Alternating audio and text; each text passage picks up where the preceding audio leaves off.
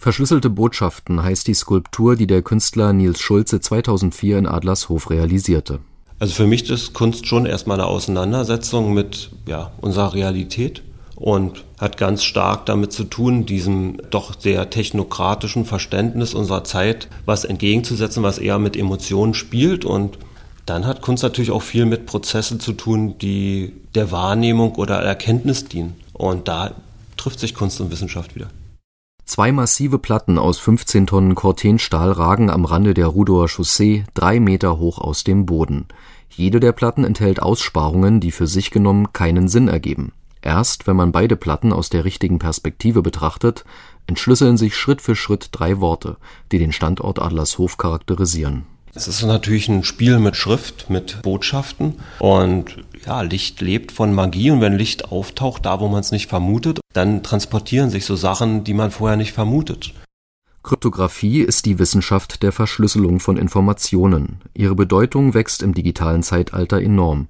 Jeder von uns verwendet Verschlüsselung, auch wenn wir das oftmals gar nicht bemerken.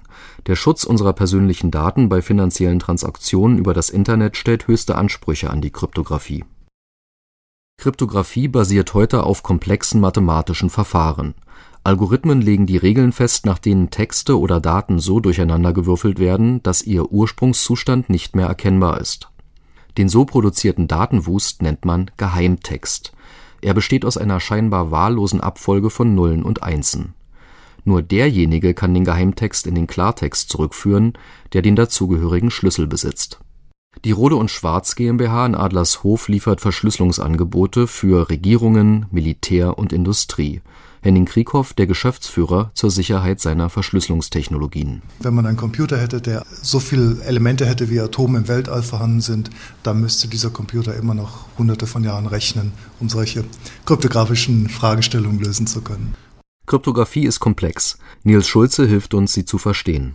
Also ich habe mich ja einer Sache bedient, die die nie machen würden. Ich habe es ja rein geometrisch konstruiert und bin auch von der einen Mathematikerin von der Uni für verrückt erklärt worden, dass das nie funktioniert und man bräuchte einen riesen. Ja, und zum Schluss habe ich irgendwie so zwei Papierscheiben übereinander gelegt und habe dann einfach die Sachen verschoben und die Kurven ein bisschen verändert, bis es eben so funktionierte. Also es, wie sagt man so, back to the roots.